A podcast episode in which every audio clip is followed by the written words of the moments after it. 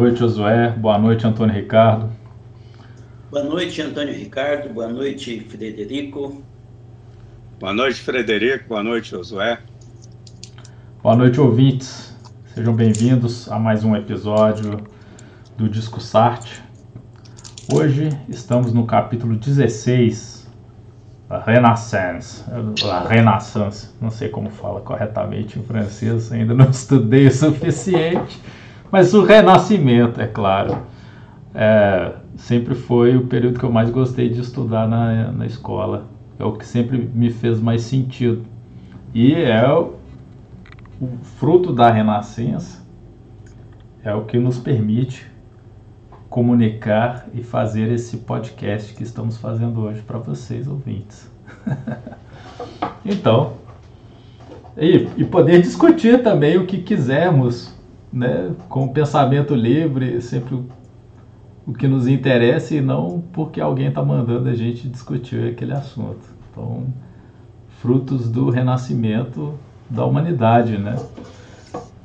É, bom, entrando especificamente no livro Mundo de Sofia, é, eu pego partes do, do livro, ela chega esbaforida e encontra a Yorum, Aí, nesse ponto a gente já percebe que a, a Sofia é a própria filosofia, né? Ou a gente já percebeu isso antes, né? Ela, o livro trata da história da filosofia e a Sofia seria a filosofia, porque ela fala com a Ioron que ficou fora por mais de 10 horas. E nos cálculos apresentados em capítulos passados, uma hora equivale a 100 anos. Então, se ela ficou fora por 10 horas, ela ficou fora por mil anos. Mil anos da Idade Média, mil anos da escuridão. É, e ela faz um comentário importante com a Yorum sobre a importância da filosofia, porque ela trata de quem nós somos e de onde viemos. E nós não aprendemos na escola sobre isso e ninguém pode nos ensinar, né? E ao mesmo tempo eles também não têm uma resposta, né? Então você tenta responder algumas coisas que você não consegue responder, mas eu acho que o exercício de discutir e, e de pensar sobre esse assunto é muito enriquecedor. E eu acho que traz muita uma capacidade melhor de, de, de enxergar o mundo uma coisa assim, é uma forma de pensar diferente, uma forma de imagina de tudo que nós discutimos aqui até agora. Já foram 16 capítulos, vimos vários filósofos, né? O pensamento principal deles, não entramos em profundidade, mas é extremamente enriquecedor a gente estar tá aqui passando por isso. O livro O Mundo de Sofia é muito enriquecedor como uma introdução à filosofia. Quisera ter recebido esse livro quando eu tinha 15 anos, alguma coisa assim. Eu acho que devia ser um ritual dos pais passarem para os filhos esse livro quando estiverem cumprindo os 15 anos, para já entrarem na vida adolescente com um conhecimento mais aprofundado dos enigmas da humanidade.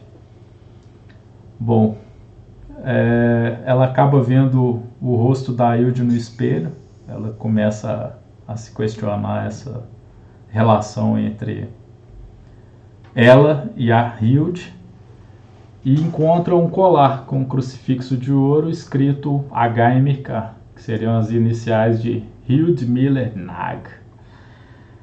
Uh, faz um comentário interessante que uma geração envelhece enquanto a outra geração cresce. A antiguidade seria a infância da Europa. Depois, a Idade Média seria uma fase escolar e depois haveria o Renascimento.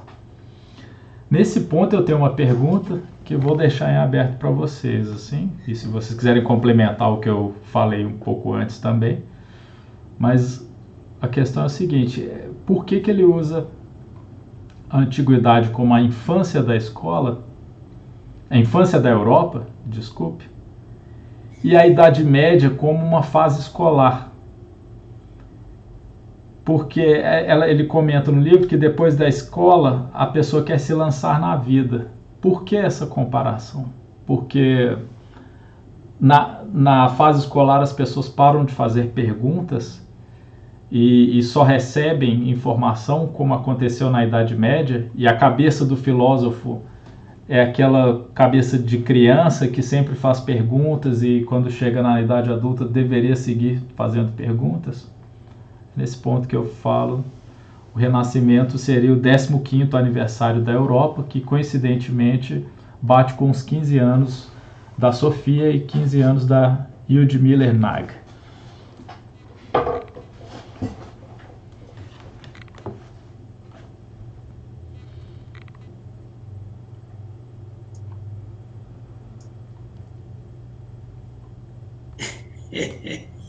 Quem riu primeiro fala. Está difícil, viu? Está parecendo o juiz de futebol esperando, esperando o VAR da, da resolução final para o pênalti, que ele ficou com medo de, de marcar. pois é, uma das máximas da, da Idade Média, né? É de que é impossível aproximar-se de Deus através da razão. E não compreender o mistério cristão, mas sim sujeitar-se à vontade de Deus. Aí, contrariamente a isso, a Renascença estabeleceu um novo método científico que de uma certa maneira, que de uma certa maneira ficou paralelo, desenvolveu paralelamente com um novo, um novo fervor religioso. Então nós temos a partir do século XV, 1400 para frente, não é isso? A formação desse período que foi qualificado por eles como renascença, né, como renascimento, como um novo florescer da outrora idade clássica grega, que na visão renascentista foi pisoteada pela Idade Média. O, os pensadores do renascentismo, não só os pensadores, né, o homem renascentista, ele sempre olhou com desdém a, a Idade Média, ele não olhou como. Acho que faltou a ele, o homem rena, renascente, olhar a Idade Média com um processo evolutivo. Né? Ele olhou assim como um, uma escuridão mesmo, né? período de mil anos perdidos, e que na Renascença, aí sim, começa a haver uma, uma revigoração do homem, uma revigoração do universo de modo geral. E na sequência da Renascença vem a Reforma, né? a partir do século, século XVI. Então nós temos no final do século XIV, 1300, né, indo para 1000 e 1400, o florescimento cultural no norte, no norte da Itália, que posteriormente foi se saindo das fronteiras italianas, né, e tomando conta do norte da Europa. Isso durante os séculos XV, XV e XVI. Nesse período todo, foi desenvolvido o que foi denominado de humanismo renascentista. Por que esse humanismo renascentista? É a negação da Idade Média e a volta ao culto ao humanismo clássico, né, da antiguidade. Então, começaram-se a desenterrar os manuscritos, a procurar os manuscritos, a procurar as esculturas, né, a procurar tudo aquilo que foi considerado belo pelo classicismo grego, não é verdade? E, e com isso, eles conseguiram fazer uma formulação pedagógica, uma formulação pedagógica. Isto é, é formatar as ciências, as ciências humanas enquanto forma pedagógica.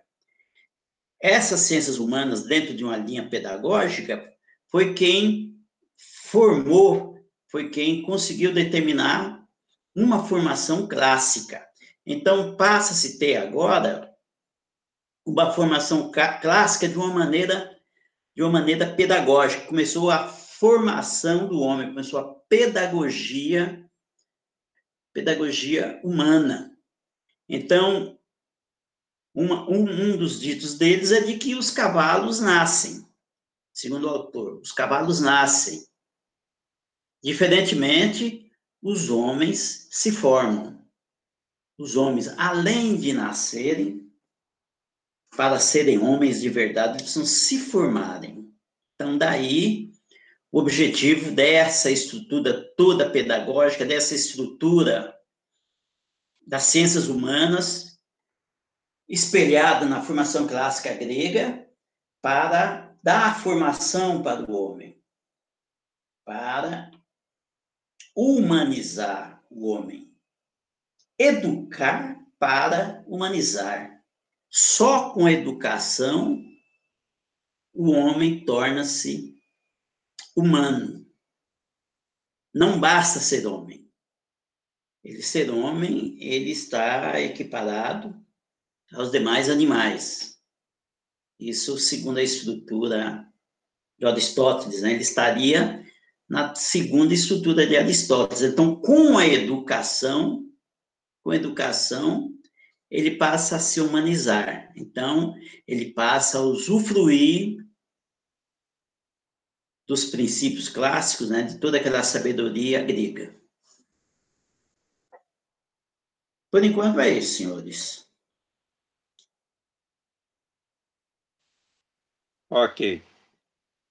Bom, eu, eu peguei esse capítulo e fiz uma divisão de, de temas em quatro, quatro temas, embora, na verdade, seriam dois temas, né? mas eu coloquei quatro aqui. Um é, é o seguinte, é a história efetiva da, da, da Sofia, né? Quer dizer, o livro trata de Sofia, né? Então, a história da, da, da Sofia em si.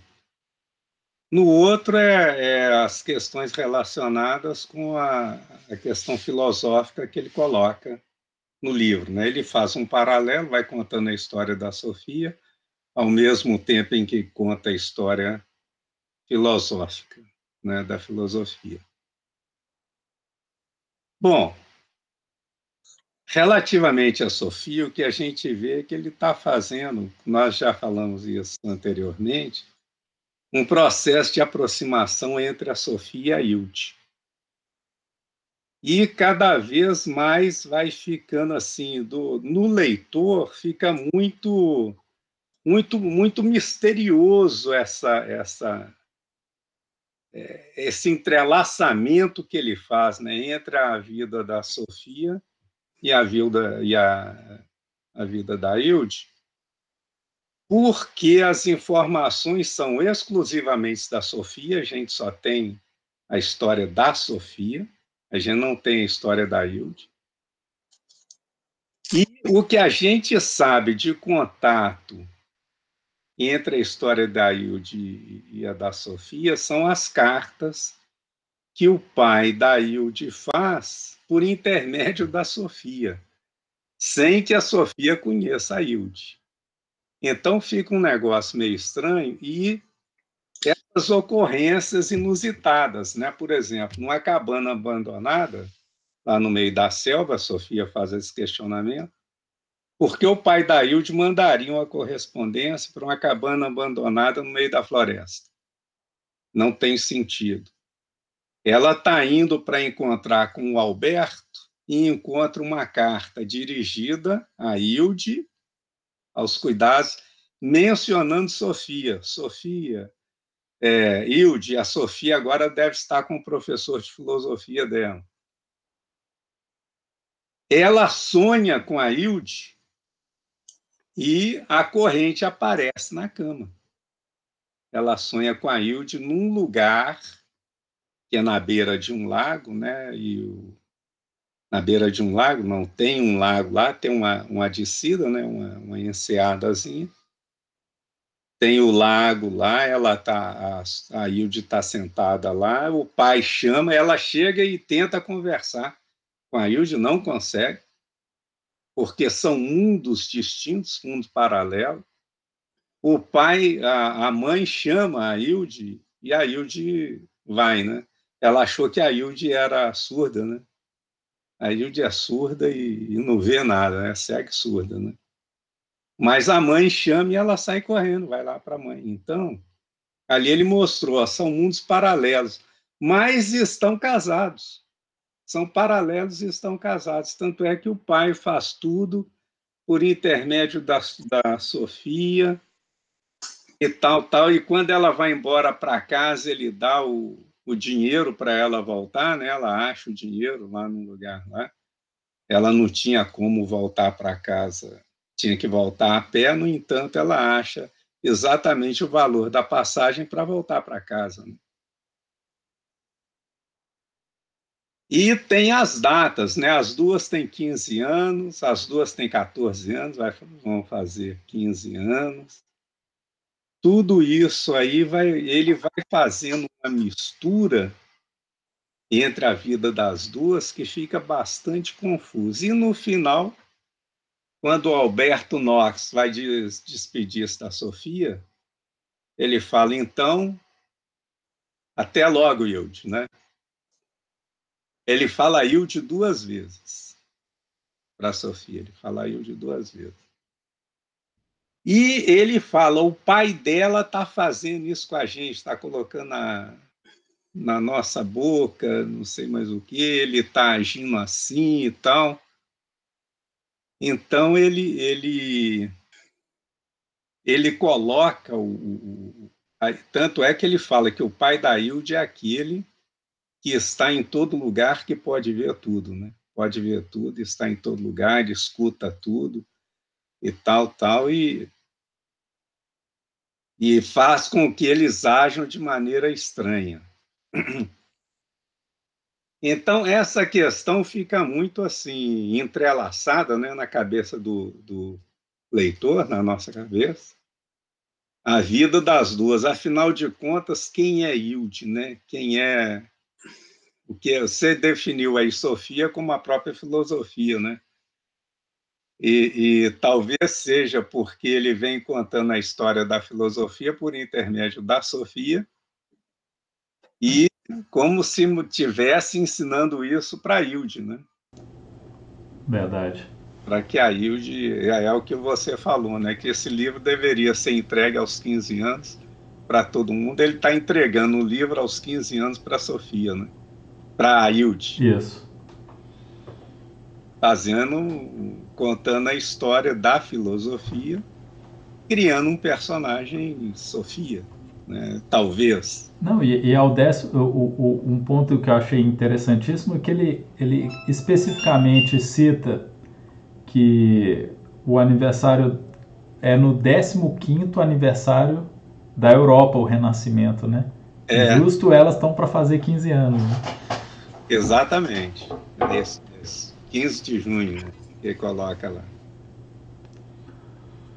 Bom, então, relativamente a Hilde, eu tenho mais coisas aqui, mas relativamente a Hilde e Sofia, eu acho que fica por aí. Respondendo à tua questão, é, eu acho que o autor, eu diria assim, que ele é condescendente com a Idade Média. Ele não quer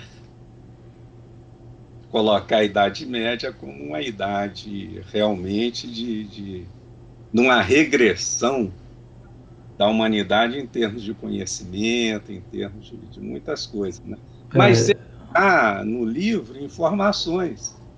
Por exemplo, ele fala que Roma, que lá anteriormente diz ele que chegou a ter um milhão de habitantes, em 1415, parece, algo assim, ele fala ela está com 17 mil habitantes. É, eu peguei essa informação também. Pois é, então, veja bem, a cidade teve um esvaziamento assim absurdo, absurdo. Você imagina, né? Vamos supor que ela, porque falaram que uma das maiores cidades do mundo era cidade do México, né, quando os europeus chegavam aqui, que a Europa não tinha nenhum país na Europa com a cidade daquele tamanho, cidade do México, 500 mil habitantes. Então, mas vamos supor que Roma atingiu 200 mil habitantes no período áureo, né? Vamos supor. Para chegar a 17 mil, é assim, é um negócio assim de. É, é, é, um, é uma um enxugamento assim absurdo, né? A vida urbana desapareceu por completo, quase que por completo, né? Na, na, nessa, nesse momento. Então, eu para mim é isso. Ele tenta é, não ser, como Josué diz, não ser tão radical em relação à Idade Média ele dá um certo desconto. Tanto é que ele cita dois pensadores na, na, na Idade Média, na, no capítulo precedente, que é o, o, Tomás de Aquino e o Agostinho, né? Só que o Agostinho é, é assim, é muito difícil esse negócio de estabelecer um marco para falar a partir dessa data é isso, né? Mas o marco estabelecido para o fim da Idade Média é 1476. É, Agostinho, ele, ele viveu em 393, então ele não era, ele é da Antiguidade Clássica. Verdade, quase 100 anos. Não é da né? Idade Média. É. E ele coloca na Idade Média, quer dizer, na realidade, o único ali da Idade Média é Tomás de Aquino. Bom. Mas é o pensamento. É, eu, eu acho ele que ele acaba separando pelo pensamento. Ele, ele não viu a cronologia, ele viu o pensamento. Acho eu. Não. Pode. Ele viu o pensamento. Pode. Classificou o pensamento. Não pode. necessariamente a cronologia. Não, é o que eu falei. É muito difícil você estabelecer assim, a partir dessa data aí. É, é. É, uma Isso é coisa é que é interessante, então, o cara já estava na Idade Média 100, antes dela, 100 anos antes dela começar. Antes é, dela, é. Mas é um vício anos, nosso. Né, alguma coisa assim. É um vício nosso, né? Meu. O, o, ele coloca os contos de fadas na Idade Média. Quer dizer, o primeiro escritor sobre contos de fada, que é Charles Perrault, ele é 1600 e alguma coisa. Né? Então, acho que ele tenta fazer uma condescendência e fez esse paralelo entre a vida do homem e a história da Europa, para dar falar assim, a idade média é a idade do conhecimento. Você está adquirindo conhecimento. Depois você sai para aplicar o seu conhecimento. Sai para as bravatas. É. E não é verdade isso. A Idade Média não é a idade do conhecimento. Não. Bom, eu posso retomar um, isso que vocês colocaram agora? Posso dar uma retomada? Sim, sim. Essa questão de Sofia Hilde, desde o início do livro. A gente tem se, a gente tem, às vezes a gente vem nesse assunto, vem nessa pauta, né? Eu já vi, eu havia dito isso logo no início que Roberto fosse um tutor, talvez Roberto fosse um tutor. Mas cada vez que ele vai passando, eu uma coisa eu já sei comigo. Uma coisa eu já sei, né? Posso estar equivocado eu entendo que a Sofia realmente a Sofia representa nesse conto dele aqui, nesse livro dele, a Sofia representa não um personagem, a, a Sofia representa a sabedoria mesmo. tal qual o nome. Ela representa a sabedoria. Ela representa o conhecimento que você pode adquirir, que o homem deve adquirir, né? Através da filosofia. Então, através da filosofia, você vai adquirir o conhecimento. E isso está acontecendo no livro desde o início, desde o Éden, em que a Sofia era uma tábula rasa, a Sofia não tinha conhecimento nenhum, e gradativamente foi sendo repassado para ela, através do Alberto, esses conhecimentos filosóficos. Então, na verdade, é como se a Hilde, como se a Hilde fosse o objetivo. Tem hora que parece também que é, que é uma das ideias do Platão, porque ele faz essa mistura realmente. Eu acho que ele está sintetizando, sintetizando na Sofia a absorção do conhecimento filosófico, que é igual à absorção da evolução humana, que é igual à aquisição do indivíduo como pessoa de, de conhecimento e sabedoria. Ele está usando a Sofia, a personagem Sofia, para ir passando para a gente como o homem, enquanto ser, evoluiu. Desde o Éden até agora os mundos atuais. Então, a Sofia foi uma maneira pedagógica, foi uma maneira pedagógica que ele achou de ir passando para a gente como se adquire esse conhecimento, como se, como se evolui, como o homem passa a se evoluir. E a ILD passa a ser o parâmetro, pode ser, né? Eu estou colocando aqui também de um, com um tom, um tom de, de questionamento. A ILD pode ser a fonte do conhecimento. Ela pode ser a fonte do conhecimento. Você vê que em determinados momentos, as atitudes do, do pai da Hilde é como se fosse poderoso, como se fosse um Deus. Então, lá no mundo da Hilde, no mundo da Hilde, está lá todo o poder, todo o conhecimento, toda a sabedoria, tudo que o divino tem. O Deus, o divino, isso, Deus divino, leia-se de acordo com cada filósofo, está ali embutido no mundo da Hilde, ao qual a Sofia vai bebendo gradativamente, em gotas, à medida que o Alberto vai passando para ela. Tanto que o Alberto passa os envelopes. Os envelopes seriam os capítulos do conhecimento. Em cada envelope tem-se um filósofo, tem, né, tem uma época, tanto que nós já concordamos, e foi você que nos despertou para isso, Antônio, que no começo de cada capítulo ele faz um questionamento. Os envelopes vêm com um questionamento. E quando não vem um questionamento nos envelopes, o autor expõe esses questionamentos, que é para avisar para a gente que agora a Sofia vai adentrar em tal linha filosófica, em tal evolução da filosofia no mundo a Sofia vai ganhar mais um degrau na sua aquisição de conhecimento filosófico. Cada vez mais a, a Sofia está indo para as pontas dos pelos do, do, do coelho. E o segredo disso tudo está na Hilde. É por isso que nós não entendemos, porque nós não entendemos Deus. Nós não sabemos onde Deus está. Nós não sabemos de onde viemos. Nós não sabemos como tudo começou.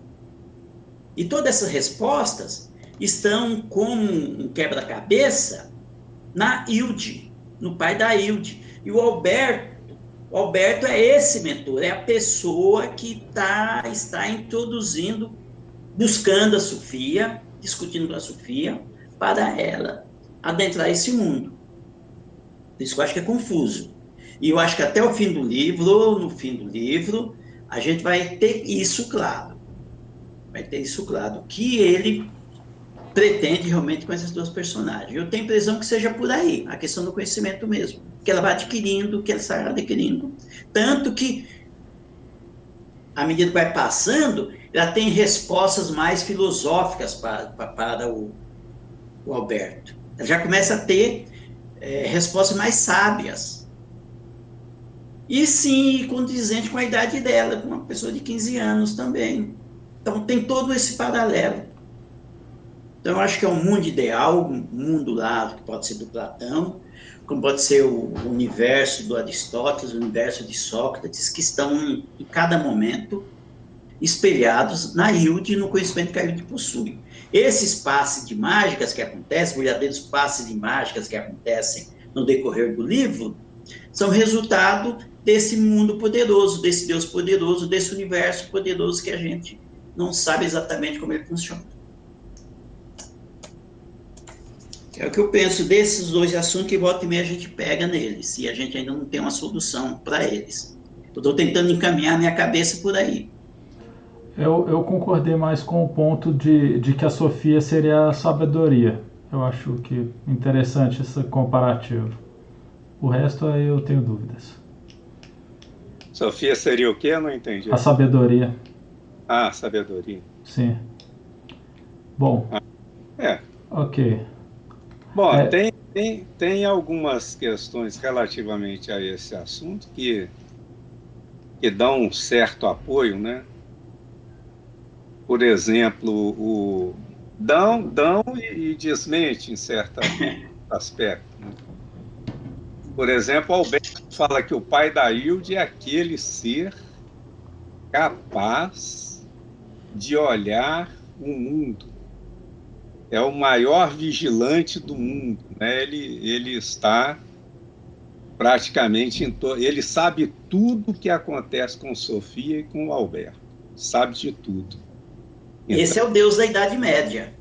É, ele tem um olhar vigilante sobre tudo. Né? Pode ser o Deus da Idade Média. É, depois ele fala assim: o pai da Hilde está nos usando para divertir a filha. Então, quer dizer, o, o, o, o pai da Hilde tem tanto poder, ele é capaz de divertir a Hilde brincando com o Alberto e com a Sofia, fazendo com que eles sejam verdadeiros bonecos, vamos falar assim, né? na mão dele. E ele chama atenção para o problema que você levantou, Frederico, com a geração envelhece enquanto a outra cresce que é a diacronia, né? não tem sincronia entre os tempos que ele vai tratando. Ele já tinha tratado isso anteriormente. Ele falou o tempo da Sofia é diferente do nosso tempo. Verdade. Então, tem uma questão temporal aí que também deve ser levado em consideração nessa, nessa miscelânea que ele faz entre a vida da Sofia, da Ilde, do Alberto e do pai da, da Ilde. Que essa interpretação de que a Ilde seja a filosofia é interessante e que ela seja o conhecimento também, mas eu, eu não sei se adoto nenhuma das duas. Ok, ótimo. Bom, é, ele vai continuando a história. Ele fala que após a morte de São Tomás de Aquino, a unidade cristã, que era mantida até então, começa a apresentar fissuras. Nessas fissuras, a filosofia e a ciência começam a se libertar da teologia cristã. É, nessa visão, Deus era inconcebível para o pensamento. O importante não é compreender o mistério cristão, mas submeter-se à vontade divina.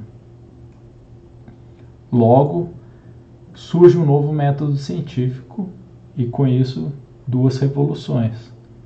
No século XV e século XVI, respectivamente, o Renascimento e a Reforma Protestante. Renascimento é, então, uma grande prosperidade cultural que teve início no final do século XIV renascendo a arte e a cultura da antiguidade que vimos em capítulos anteriores, trazendo de volta Aristóteles, São as os três rios que confluem, né? Aristóteles, Platão e Sócrates. Sócrates, perfeito, os três grandes, né? É, humanista renascentista, o homem volta a ser o centro de tudo. No passado, quando você tinha a filosofia pura, o homem já era o centro de tudo, né? Eles já, eles, é por isso que é o renascimento, é trazer o homem para o centro do, acho que talvez até dos problemas do universo, né? Parar de olhar tanto para o céu, né? Esperando o divino resolver os problemas terrestres, né? É... Então, diferentemente da Idade Média que interpretava a luz de Deus, regresso às fontes. A fonte era o próprio humanismo. E aprender grego teve um interesse renovado. Uma frase que eu acho interessantíssima é que os cavalos nascem, mas os homens não nascem, eles são formados. E em decorrência desse novo método científico, você tem pequenas revoluções, acredito que provenientes da ciência mesmo, que dentre eles os inventos de 1500 são a bússola, a pólvora e a tipografia, sendo a bússola facilitava a navegação, a pólvora era uma superioridade militar que foi utilizado em relação às culturas americanas e asiáticas. A tipografia era a forma de difundir novas ideias do Renascimento e tirar o monopólio do saber da Igreja. O telescópio também trouxe condições para a astronomia.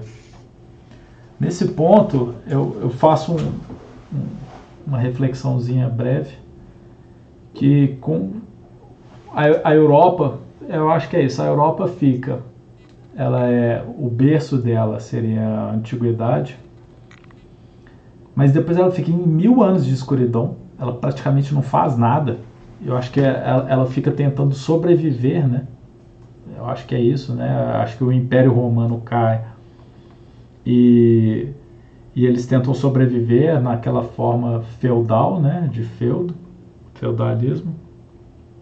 E e eles não, não conquistam nada, eles não, eles não fazem nada. Em mil, mil anos, são mil anos de escuridão, de mil anos de apagão mesmo. Mas o que é interessante é que, como o próprio autor conta e o Ricardo comentou, é, Roma chegou a ter um milhão de habitantes e depois tinha 17 mil. É, com o Renascimento e todas essas invenções que, que né, com esse pensamento livre que, que, que foi permitido às pessoas né, a, a pensar os problemas do homem e, e não os problemas divinos e criar soluções práticas para o dia a dia. É, o, o que eu acho interessante assim é que são mil anos de escuridão, mil anos perseguindo as pessoas porque acreditavam em outras coisas, porque pareciam que eram bruxos, porque faziam feitiçaria, porque não eram fiéis a Deus, etc, etc, etc, e N motivos torpes que sempre ouvimos é, nas histórias da Idade Média. É, após essa escuridão, é, há, a meu ver, o descobrimento da, da, do Brasil e Américas, né? Justamente bem perto desse período, né? Um pouco depois ali, as Américas com Cristóvão Colombo em 1452 e o Brasil em 1500. Então, o, uma coisa assim é que eu não, não poderia dizer que uma sociedade, a sociedade europeia, não sei se estaria correto, mas talvez o, aquela, aqueles europeus que quase sucumbiram, né, porque Roma tinha se ido e, e eles ficaram numa escuridão é, intelectual por mais de mil anos, acreditando que só Deus era o suficiente para a vida. deixaram tudo na, na conta de Deus, né? É, eles renascem e, e praticamente dominam o, o, Ocidente, né? Sim, a gente tem uma divisão entre as visões ocidentais e orientais, mas nós somos frutos do, da visão ocidental europeia, né? Então, depois desse declínio assombroso da, da Europa, é, você tem um renascimento é, que traz, é, que difunde essas ideias com a tipografia, com a pólvora, né? Não, não, falo que eles estavam certos com a, com a forma que foram, mas essas, depois desses mil anos de escuridão, eles renasceram e, digamos que, se espalharam, né? E dominaram. Eles foram reduzidos a, a cinzas e renasceram, mas renasceram de uma forma muito grande também, né? É impressionante isso.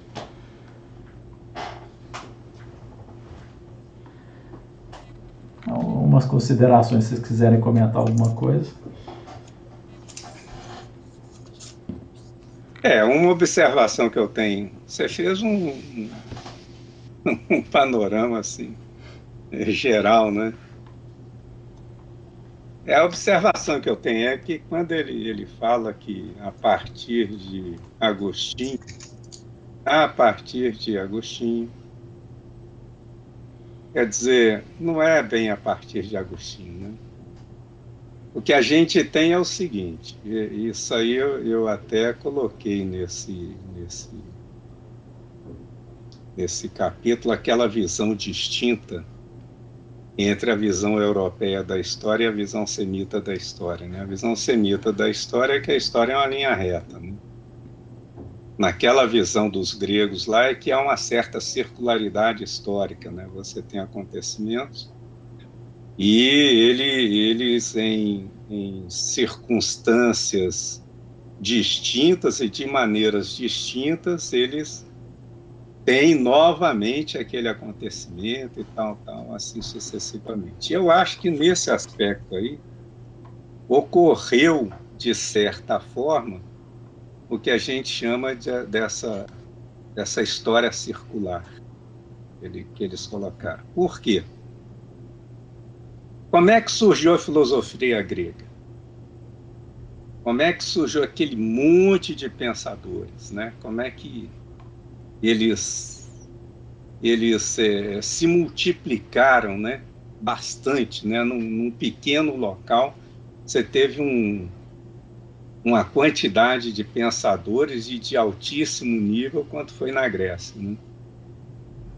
A explicação que nós vimos é eles tentavam explicar os fenômenos humanos e naturais de, de maneira separada da, da, da religiosidade, do misticismo, né? do místico, da, dos mitos que eles tinham lá. Né?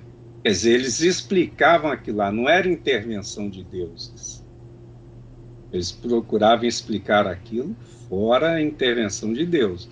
Então começaram a questionar como é que isso acontece, tal, tal, e foram buscando explicações para isso, né? Eu acho que na Idade Média houve o um processo inverso. Tudo era explicado por intermédio de Deus. Deus explicava tudo, a Bíblia explicava tudo. Então, você teve um retorno a, a, a, um, a um passado pré-socrático, vamos falar assim, onde o que explicava todo o movimento do homem era a vontade de, dos deuses, na, na Grécia, né? E na uhum. Idade Média, a vontade de Deus. Verdade. Via Novo Testamento. Hein? Via Novo Testamento. Pois é, aí quando chega na, na, na Idade Média, o pessoal começa o quê? A se liberar. Aí sim, aí você já tem novamente uma dissociação entre o pensamento filosófico e científico da da, do pensamento divino. Então, esse movimento ocorreu na Grécia, quando surgiram os, os, grandes filósofos lá, e esse movimento surge na Idade Média, quando surgiram grandes pensadores. Quer dizer, se você for olhar o número de pensadores que surgiu na Idade, no Renascimento, ele é muito grande. Você vai, você começa a enumerar, né? Galileu Galilei, Giordano Bruno, Gutenberg, Francisco Bacon, e aí você vai, né? Você perde a, a conta, vamos falar assim. Né? Então, eu, é, o que ele, o que ele, o que eu vejo nesse aspecto aí da, da, da, da do Renascimento é que, tal qual na Grécia, o homem não no início, né, é aquela filosofia naturalista, né, vinculada à explicação, mas a partir de Sócrates, e um pouco antes de Sócrates, com os sofistas também, o homem passa a ser o centro da, das preocupações. E aqui é isso, o homem passa a ser o centro das preocupações. Tem um Deus, tem um Deus, mas vamos tratar do homem também. Então tem o humanismo, né? um pouco diferente do humanismo grego, mas você tem um humanismo. Ele fala que eles são mais individualistas, né? É, mais individualista, exatamente. E há um retorno também ao panteísmo. Quer dizer, Deus está em todas as coisas, em todos os lugares. Aquele pensamento de que há um abismo entre o homem e o Deus, ele é mitigado. Por quê? Porque Deus está em tudo, em todos os lugares. Isso aqui é quase plotino, né? Vamos falar assim. Né? Deus é tudo, né? Deus é tudo, é o uno, né? Então, é, tem essa, essa, essa questão que, que é colocada. Agora, não foi assim, tanto a Grécia resistiu, né? em algumas questões, não tanto quanto na Idade Média. A Grécia resistiu a essa, essa desvinculação e a explicação dos fenômenos por causas meramente naturais. E na idade, na idade, no Renascimento também a reação religiosa foi foi forte, né? Tanto é que algum, alguma gente andou sendo queimada, né? Cidades foram completamente arrasadas, completamente destruídas. E caças bruxas, né? Tinha esse negócio. Então, qualquer desvio daquela concepção que era a verdade verdadeira, verdade sem qualquer tipo de contestação, qualquer desvio que houvesse, você estaria sujeito a um tribunal e veria se você era culpado ou não, né? E poderia ser aí condenado a alguma coisa, né? Condenado a pegar fogo e tal, tal. Esse negócio. Então eu vejo que aqui é uma similaridade muito grande entre esse momento da história europeia, o momento do Renascimento e o momento do surgimento da filosofia grega. Que é o fenômeno é exatamente o mesmo. É desvincular filosofia e ciência da religião. Agora, não foi a partir de, de, de Agostinho. Isso foi já lá mil e alguma coisa, 1100, 1200, por aí, que começa esse processo, que toma, toma vigor a partir do século XV, século XVI. 16, 17, por aí.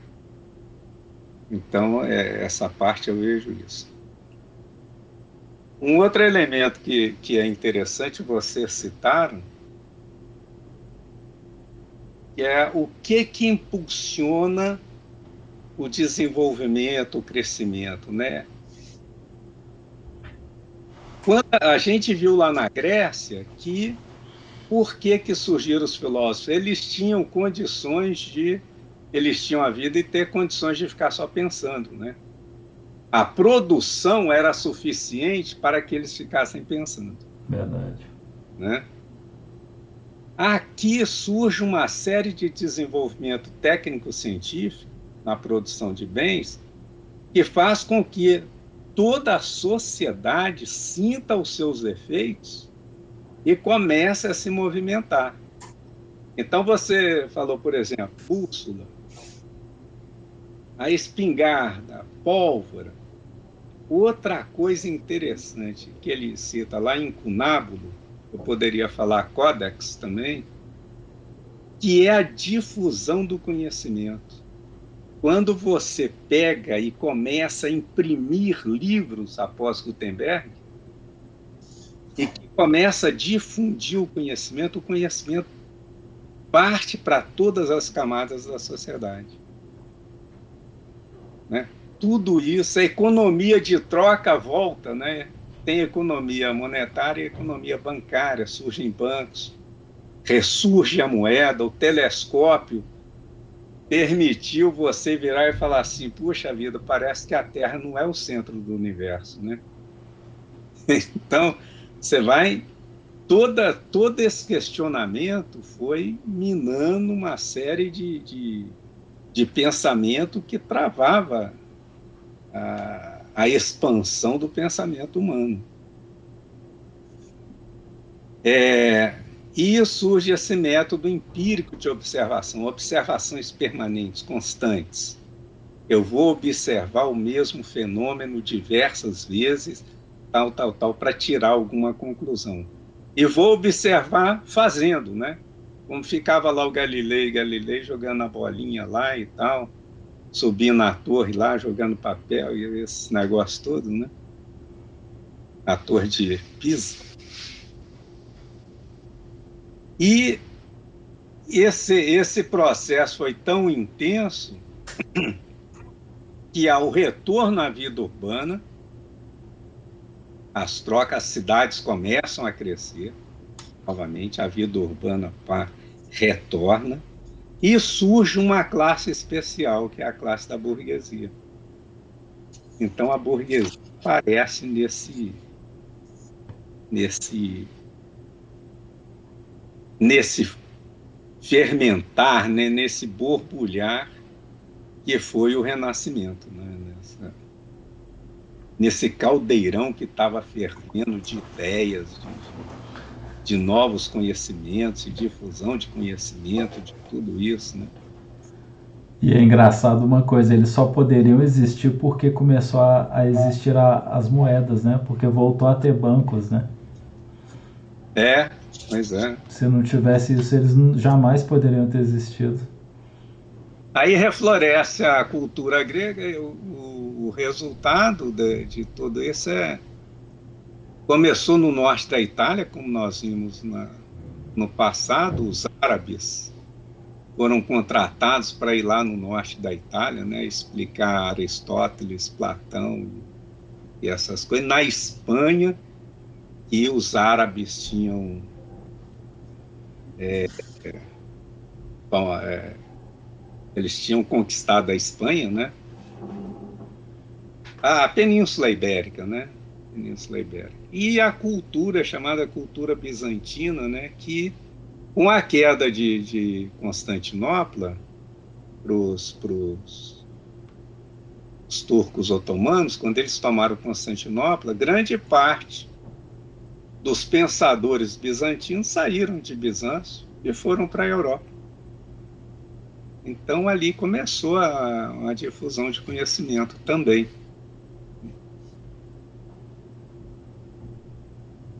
E surge nesse momento, nisso tudo aí, a noção heliocêntrica do mundo, né?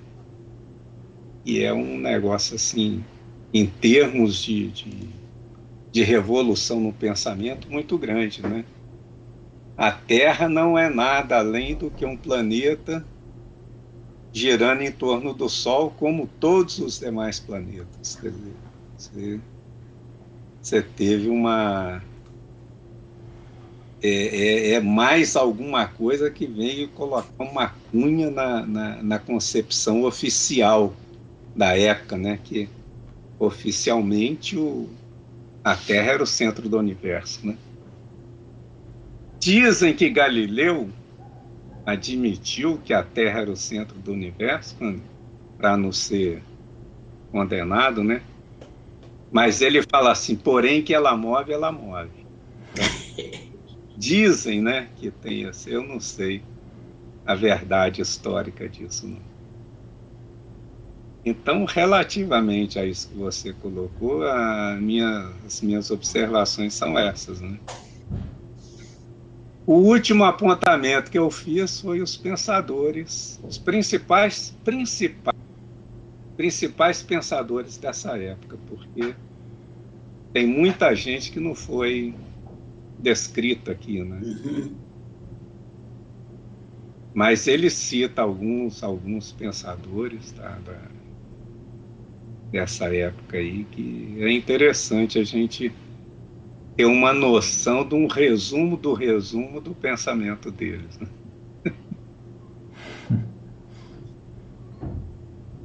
Alguma coisa? Você quer? Você tem essa lista dos pensadores? É, ele deu aí, né? Ah, mas eu achei que você tinha uma também, se você quiser colocar. Não, ele primeiro fala de Marcílio Fitino. Marcílio Fitino, o que, que é? É o cara que ele, junto com Giovanni Pico della Mirandola, os dois reintroduziram o humanismo no pensamento europeu. E esse Marcílio Fitino, tanto ele quanto Giovanni, estudaram grego, tal, tal, tal, e o que, que ele fez? Ele traduziu as obras de Platão e difundiu as ideias de Platão. Ele é mais, mais, mais preocupado com Platão do que com Aristóteles ou Sócrates. Ele difundiu Platão. O Giovanni também estudou Platão, estudou Aristóteles, estudou Sócrates, estudou todos os, os pensadores gregos. Né? Então, esses dois são os responsáveis para um retorno ao humanismo, aquele pensamento grego e após Sócrates, né, após os sofistas, passou a prevalecer lá na, na Grécia. Então ele traz isso aí e isso aí passa a prevalecer na Europa do Renascimento. Galileu Galilei, né? Entre os feitos é um telescópio que dizem que não é dele, é de outra pessoa, ele, ele usou, né? Mas alguns atribuem que ele deu uma aprimorada e tal.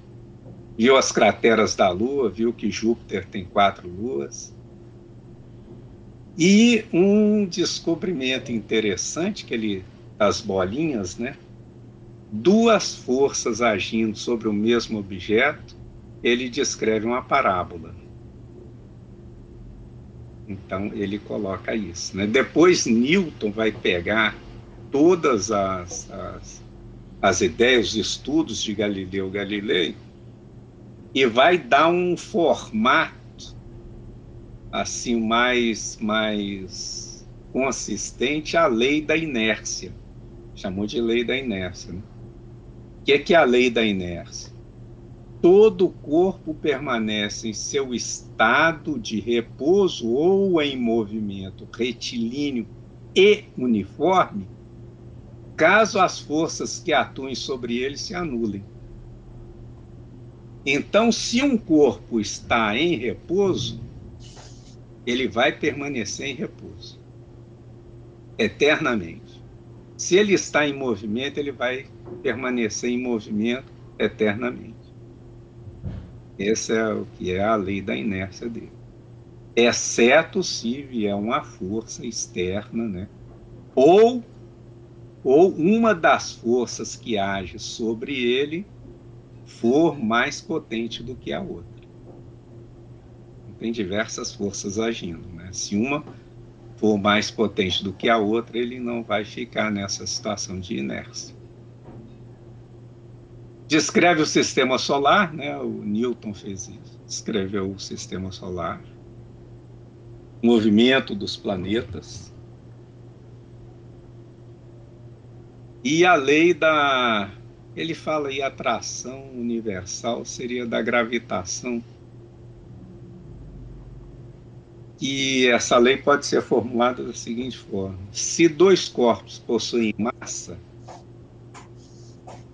ambos estão submetidos a uma força de atração mútua proporcional a quê? Proporcional às suas massas e inversamente proporcional ao quadrado da distância que separa seus centros de gravidade. Então, ou seja, quanto mais próximo um corpo do outro, mais eles se atraem dependendo da massa deles, né? mais eles se atraem. Quanto mais distante, menos essa força de atração é exercida. Então, é diretamente proporcional à massa e inversamente proporcional à distância. É isso que, é a, a lei da atração universal. Né? Ele cita Francis Bacon apenas com a frase que hoje repete-se muito: saber é poder. Uhum. Né? Nicolau Copérnico, que foi o, o, acho que o primeiro a dizer naquela época que a Terra gira em torno do Sol e não o contrário. Quer dizer, não é uma ideia de Galileu, é uma ideia de Copérnico. Ele que que disse isso, né? Kepler colocou os, os planetas movem em trajetórias elípticas.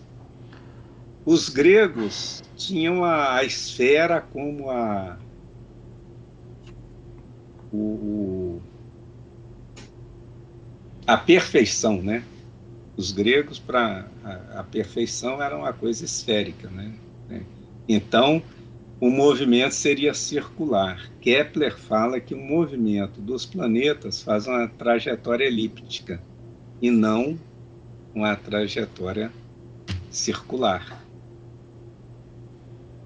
E ele faz uma explicação interessante que os planetas mais próximos do Sol têm uma velocidade maior e os mais distantes menor. Veja bem aqui a aplicação da lei de Newton. Né? E se os mais próximos tivessem uma velocidade menor, a força de atração faria com que esses planetas fossem em direção ao Sol. Né? Eles iam fazendo a elíptica deles, mas cada vez mais próximo do Sol se a velocidade deles não fosse maior. O outro, como está mais distante do Sol, pode ter um movimento menor, um movimento de, de rotação menor, que ele não é atraído pelo Sol. Aquele movimento dele é suficiente para ele não ser atraído, ao passo que os mais próximos não ele tem que ter um movimento mais intenso para não ser atraído. E a Lua é responsável pelas marés, né? Isso também é de Kepler, né? E Galileu riu dele, né? Ah, esse cara é lunático, né? Como é que a Lua vai influir e tal. E você tem dois pensadores aí religiosos importantes, que é Lutero. Que Lutero fez uma, uma coisa fundamental que foi estudar aramaico, estudar grego e, e tal, e verter a Bíblia para o alemão. Então aí ficou mais fácil de você difundir o ensinamento cristão para toda a comunidade, né? E que aí estava no idioma deles, né? Não era fácil ler e ver o que que era, ao invés de falar com com grego e com aramaico, né?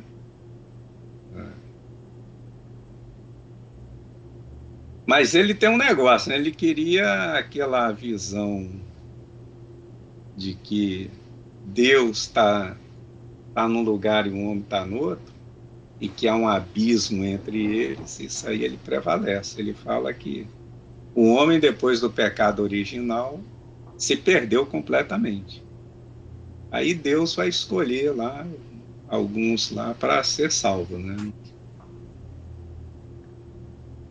E o outro pensador não é bem um pensador assim religioso, mas o livro dele é fundamental para que houvesse a, a reforma, né? a reforma protestante, que é o elogio da loucura, né? ou o elogio do Erasmo de Roterdã. Então ele, ele começa com sátiras e tal, tal, depois ele aprofunda nas, na, nas discussões e faz uma crítica bem contundente à igreja. Né? E aí o, o livro dele é um dos elementos que auxiliou na, nessa reforma. Então esses são os principais citados, né, que, aí do livro que e ele fala alguma coisa deles, tal. E é isso, quer dizer. Você tem mais alguns nomes para colocar referente a esse período? Que ele se esqueceu, que ele deveria ter considerado? Não, ele pegou, ele pegou na, na, na ideia de você tem Tycho Brahe, Tycho Brahe é um cara importante para a física, você tem, você tem outros pensadores, é, italiano, eu me esqueci agora,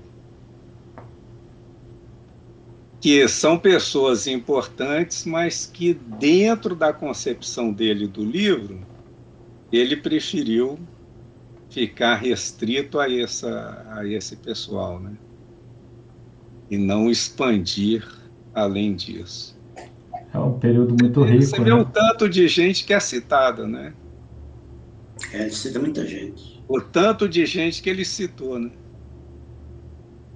Estavam trabalhando e tal, e pensando e discutindo isso, aquilo. É, ele fala que é realmente uma. Né, comparando né, o, a Idade Média com o Renascimento, o período medieval, como nós já explicamos aqui, tudo girava em torno de Deus. no Renascimento é o próprio homem. É, a gente fala que é, nesse, nesse renascimento, diferentemente da antiguidade, ele era marcado pelo individualismo. E esse individualismo vai ter consequências no decorrer da história no futuro da humanidade, né? A gente está antes do tá, tá, estamos criando condições para a revolução industrial que vai acontecer alguns anos depois. É, nesse contexto, o homem pôde se desenvolver livremente e quando o homem pode se desenvolver livremente, as possibilidades realmente costumam ser ilimitadas. E o objetivo muito desse período era ultrapassar limites. Ele faz um contraponto em relação à antiguidade, que na antiguidade eles, eles é, valorizavam a serenidade, a temperança e o autodomínio. E não é uma coisa que, que aconteceu no, no Renascimento. No Renascimento era não... quebrar limites, né? Então era é. exceder. Vamos romper, vamos partir o átomo. É verdade. É, isso é verdade. e o que a gente traz com a gente até hoje, né? Esse pensar novo do, do Renascimento, nós vivemos a, as consequências disso, né? Em tudo, né? Todo dia aparece um, um Natal, né? Sempre eles estão lançando uma coisa nova, né? Todo ano tem um celular novo, né? É, é um bom momento para estar tá se vivendo, né? Porque as coisas estão avançando de uma forma muito rápida, né? É interessante passar por isso, assim, porque as coisas eram mais lentas na minha infância, pelo menos eu, eu vejo assim.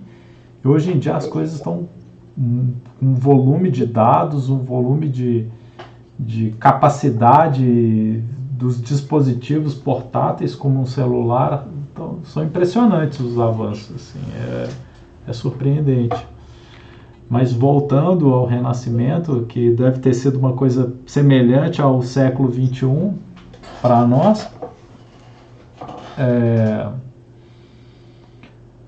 nós falamos do. Ele fala de Giordano Bruno, Deus na natureza e o universo infinito. Ele foi morto, queimado no mercado de flores, foi isso mesmo? Em 1600? É, Giordano Bruno, ele. Tem até um filme de Giordano Bruno. Eu acho que assisti ele na faculdade, mas eu não estou lembrando bem. Ele, eu, é. sei, eu só lembro que ele falava: Eu quero saber o nome de quem me acusa. E eles não falam, né? Tinha gente que o acusava e ele, não, e ele foi condenado sem saber. Eu quero saber o nome de quem me acusa. E acusa de quê também, né? E acusa de quê? Essa é a verdade. É, porque a questão do, do Giordano Bruno é que ele parece-me que ele pegou essa, essa, esse panteísmo né, e foi considerado herege em razão disso, né? Deus está em todas as coisas, né? Então, é, nisso aí ele foi, ele foi considerado herege, só que ele não se retratou. Como, como outros né, se retrataram, ele não se retratou. E para ele não, não falar nada na hora da execução dele, não pregar, vamos falar assim, quando estava sendo queimado, teve a língua cortada. Né? Verdade. Então, é, foi isso, né? Ele barbaridade, né? E você vê que não é, não foi tanto, tanto porque a gente falou que o Renascimento ele começa no século XIV, né? Que deve ser por volta de 1300, né? Mas o Giordano século XV. Século XV. Ah, sim, sim, sim. Sim. É. Tudo bem, está certo isso. E, mas ele foi queimado em 1600, quase 300 anos ou 200 anos é, depois, não. né? Então é, é muito tempo, é muito tempo para o cara, pro cara ser queimado. Assim, você tem um novo pensar, mas o cara foi queimado em praça pública em 1600. Isso foram 200 anos depois, é muito tempo. Se você parar para pensar no, nos tempos atuais, né, que agora o nosso mundo é mais rápido do que ele era há 50 anos atrás ou há, há 10, 20 anos atrás, né? Mas, mas, isso, é, mas isso foi resultado do, do anti-humanismo. Do anti-humanismo, é, verdade. De, de, oposição ao humanismo, né? É. Poder da igreja, do Estado, que ainda era muito forte, né? É, é muito poder, né? Muito poder, é, né? Porque 200 se libertando, né? se libertando das amarras é. da igreja católica. É, tudo que vem para melhorar sempre aparece uma coisa para piorar, né? Sempre a história da humanidade tá, tá. E ele fala isso, né? O bem e o mal são um fio que atravessam a história da humanidade, né? Então sempre que tem um, um caminho avançando, tem outro recuando, né? Não, esses caras estão estão tão saindo demais da jaula aí, vamos botar eles de volta aí.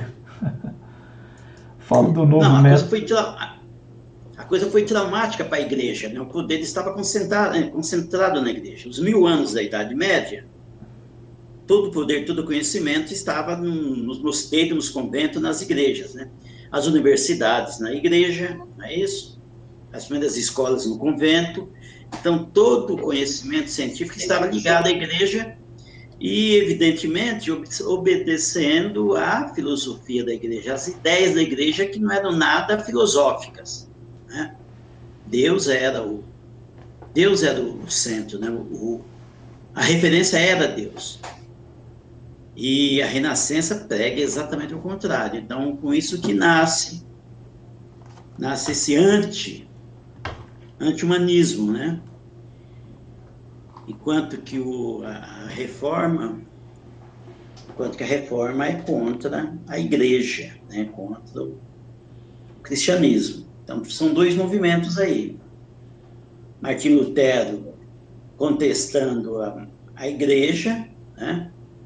e a própria igreja, mais o poder estabelecido que é o, estabelecido, que é o Estado, contestando o, o renascimento, contestando a burguesia, né? que foram os primeiros a sair das amarras deles, essas amarras dos feudos, e criar o seu movimento, né? criar a sua urbanidade, né?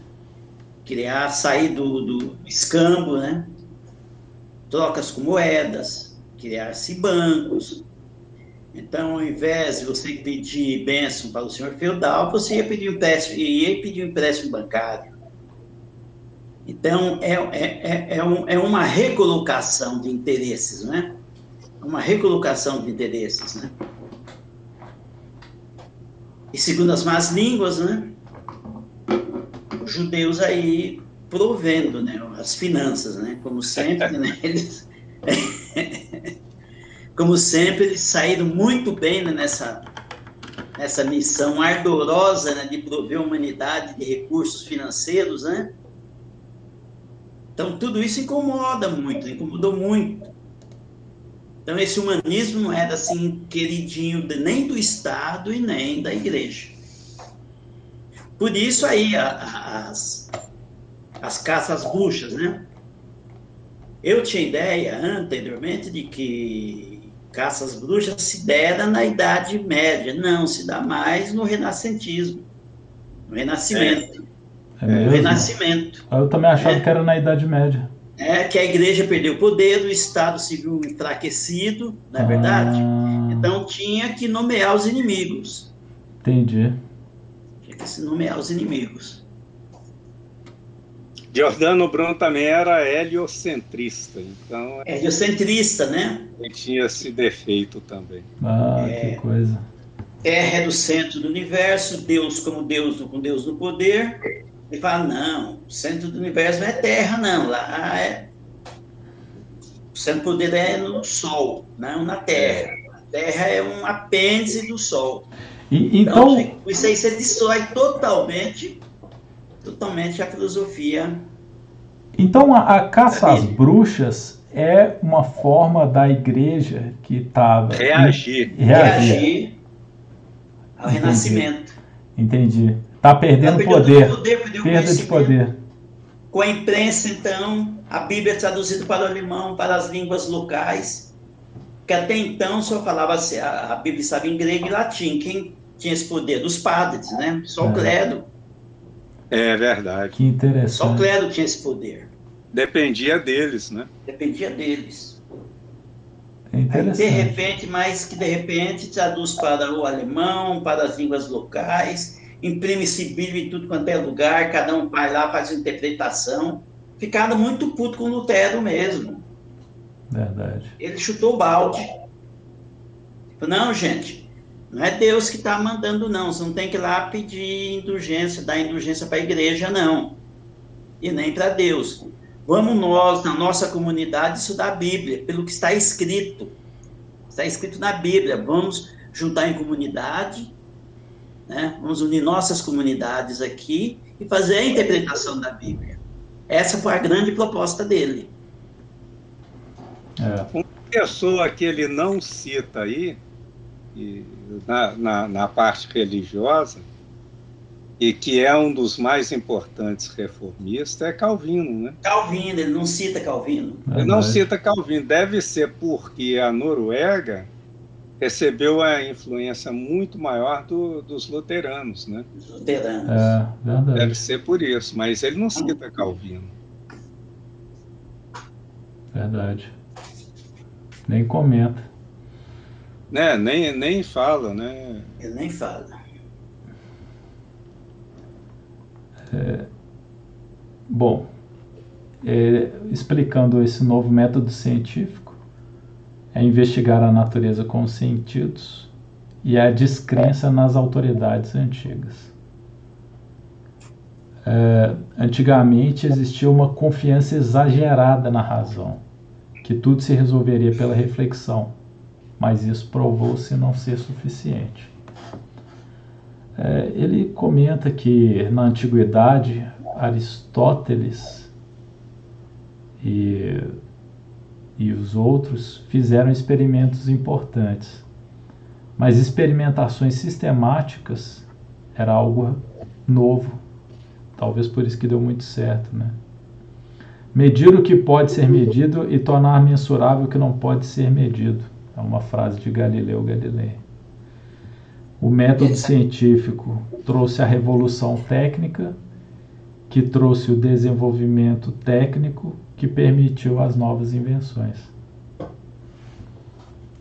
É, ele foi meio ingrato aí, né? Porque ele usa, usa, se lambuza no Aristóteles, né? E depois ainda critica Aristóteles. Aristóteles não tinha. Aristóteles simplesmente não tinha as ferramentas que ele tinha mil anos depois. é verdade. É, a grande verdade é essa. É verdade. Isso ele, foi ele, 1500 anos antes, quase, né? Ele descarta, ele descarta Sócrates, né, que a razão, mas a razão não está com a bola toda. É. Né? O que vale é o experimento. Aí ele fecha com Aristóteles, né? Fecha com Aristóteles. Mas é, é mas, é o, mas o meu é o científico, isso é o método só, isso é o métodozinho. O meu é o empírico. É. Até parece que essa estrutura é a estrutura aristoteliana que prevalece até hoje, né? Simplesmente conseguiu botar na praia. Mesma coisa de dizer que o como chama o moço lá do, do, do chama o nosso amigo do Dominó, Dominó não, do, do Lego. Ah, o Demócrito. Mesma coisa dizer que o Demócrito não estava, não estava certo, que ele, ele, fez a metade do caminho só de maneira alguma. Ele deu todo o fundamento, simplesmente não tinha, né? Não tinha as calculadoras em mão, né? Legal. Corretíssimo, esse pessoal prevalece, né? Demócrito, Aristóteles, Sócrates, esse povo não adianta, sabe? Não adianta o povo mais moderno dizer, ah, mas tem isso, ah, mas tem aquilo. Não, vamos, né? Vamos dar César o que é de César. Eu acho que há esse equívoco aí nesse pessoal do, do renascentismo. É. É, pode... Um equívoco, não estou dizendo que eles estão errados, não. Um equívocozinho e tal, né? Claro. Eles estão tentando valorizar a época. Você está acabando com os caras aí, ó. Você está falando que a antiguidade é melhor. Mas é verdade, eles foram os pioneiros, eu concordo. A antiguidade, os caras não tinham nada, tinha só a reflexão mesmo, para encontrar respostas, né? E, e depois eles começaram a encontrar instrumentais, né? Para provar que os caras da antiguidade estavam corretos, né? É... Depois de mil anos de, esquecimento. Eles ficaram feito doido, né? Cavocando aqui, cavocando acolá, cadê manuscrito isso, cadê manuscrito aquilo, cadê a estátua de Gano de Midas e por aí é foda, sabe? Nossa, Alexandria queima, queimaram a Alexandria todinha, a biblioteca, que pecado! Entendeu? Esse foi o desespero deles, né? A biblioteca de Alexandria que foi, né? Vamos chamar esse povo para cá, vamos chamar os bizantinos para cá. Vamos dar boa guarida para eles. Essa foi a grande verdade, né? Ali já estava prevalecendo o espírito capitalista ali, sabe? A sua pureza. Tá começando a nascer com os burgueses, né? É, sim, já, é. ali já tem a semente ali, não é? é semente, começa. Terra, terreno É, é o reflexo, é o reflexo, sim. né? Essa burguesia começa a ter poder, começa né? Ali, terreno fértil, é. né? Terreno fértil. É. O homem, nessa época, começa a se libertar das imposições da natureza. A natureza podia ser usada e explorada, e isso nós vamos ter consequências até os dias atuais nessas discussões aí da destruição do meio ambiente, né? É, desenvolvimento o técnico. muito bem aqui, ó. É como ele coloca aqui.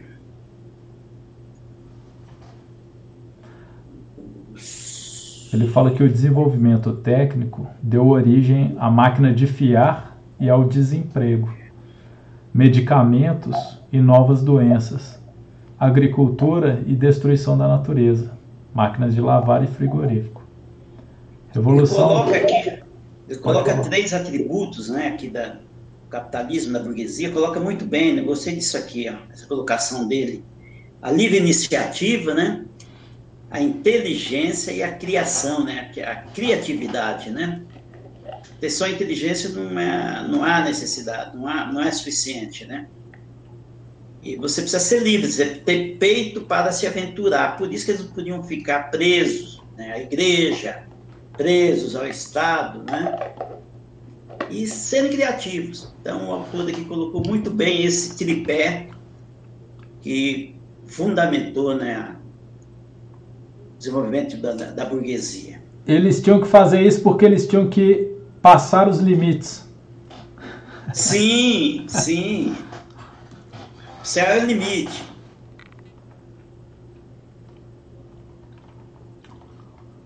E um detalhe, eles também diziam que não era só trabalhar, não, também tinha que ter os deleites. Eles colocavam isso aqui, eles pensavam nisso também, deve haver o deleite. Não havia aquela, não havia aquela, aquele, comete, aquele comedimento dos clássicos, né? Os clássicos têm os comedimentos, né? seja moderado, né? seja côncio. Eles não, não.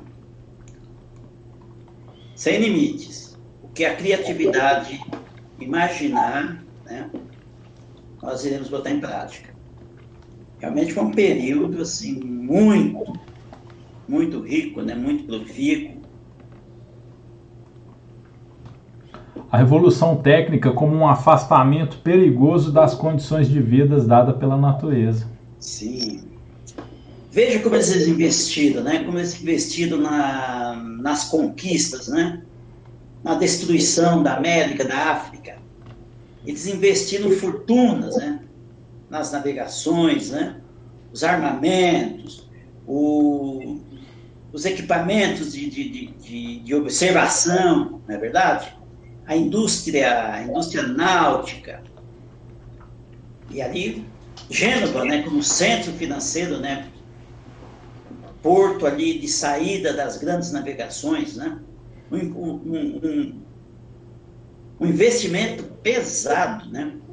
muito dinheiro, sabe? muito investimento. Realmente o Renascimento teve isso, teve isso. E não era a igreja que ia segurar, não era o Estado quem ia segurar. Eles faziam altas negociações com os estados, né? para as expedições, negociações assim de, de, no mesmo pé de igualdade. O, o navegante ele falava com, com, os reis em pé de igualdade, falava, ó, custa tanto, o retorno é esse, né? Sua bandeira vai ser mudada, eu preciso disso, né? Tudo dentro desse escopo que nós estamos analisando. Isso realmente aconteceu. Por isso, tudo, toda essa galhardia aqui que o autor dispensa nesse período. Realmente foi, foi assim, a, a, o ser humano experimentou essa fase. Né? Experimentou essa fase. Só, só, para só uma última observação que eu tenho aqui, relativamente a essa questão da, do experimento persistente, né? sistemático, constante. É que o seguinte é que quando você utiliza exclusivamente a razão, você pode cair naquilo que a gente chama de falácia. Né? Sim. Então, você, se A igual a B, B igual a C, então A igual a C. Então, esse negócio, quer dizer, dependendo da premissa que você pega, Verdade dependendo da forma como você utiliza essas premissas, você pode ter um raciocínio formalmente correto, da maneira formal, mas é mais incorreto na sua essência, né? Na, no, no, seu resultado final. Que é o, que é o Aristóteles, não é?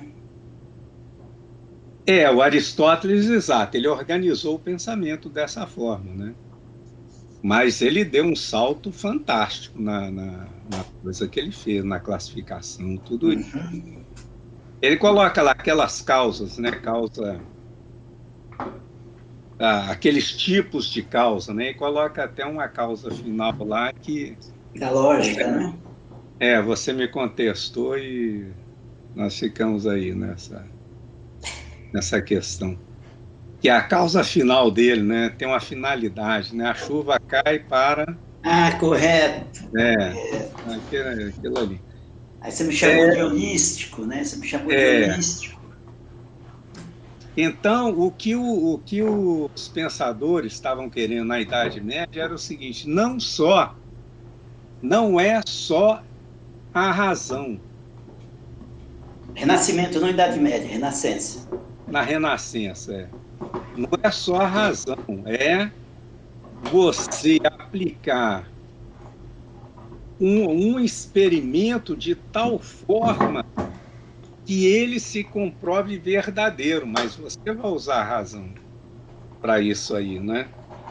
Tanto é que você tira conclusões, por exemplo, quando, quando o Galileu começa a empregar duas forças na, na, no, no, na bolinha lá, né? E o cara até faz o experimento lá, ele pinta de nanquim a bolinha e joga a bolinha, ela descreve a parábola, né? Certo. O que que ele explica isso? Ele fala, são duas forças agindo, né? Se, por exemplo, ele coloca até o exemplo do tiro do canhão. Se o tiro do canhão, se não tivesse força nenhuma, um tiro do canhão, o que, que aconteceria? E o único, a única força seria a propulsão que o canhão faz na bola, né? Ela iria ficar eternamente voando né, em linha reta. Eternamente. Só que você tem a força da gravidade. Né? Aí ela vai indo, mas a outra força vai puxando, vai puxando, e ela vai descrevendo a parábola até cair ao chão. Ele até compara com Aristóteles, né? Exato. Aristóteles achava que jogava, depois ela caía de uma vez, né? É, o Aristóteles quebrou o galho, ele envergou o galho. então, aí, quando ele faz esse experimento, muitas vezes, e o resultado é sempre o mesmo, qual é a conclusão que ele chega? Quando duas forças operam sobre o objeto, ocorre isso, isso e isso. Quer dizer, se uma das forças é mais poderosa do que a outra, você vai ter determinado tipo de fenômeno. Nesse momento, ele fez o experimento, nesse momento, ele racionalizou o experimento. Então, não é assim, não é um abandono por completo da, da razão, mas é a comprovação de que aquilo é verdade por meio do experimento. Então tem que ter o experimento para comprovar a veracidade das coisas. A ciência até hoje faz isso, né? A gente está vendo essa discussão aí da, da vacina.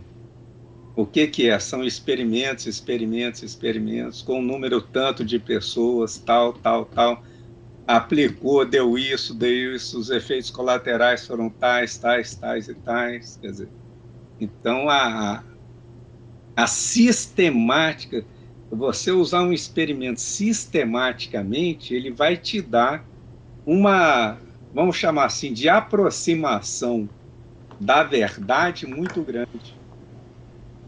Então é por isso que eles, eles deram valor a isso a intensidade de experimentos. Quando disse abandonar a razão, quis dizer abandonar Sócrates. Ah, sim. Não, não, eu não, eu não critiquei a sua colocação, não.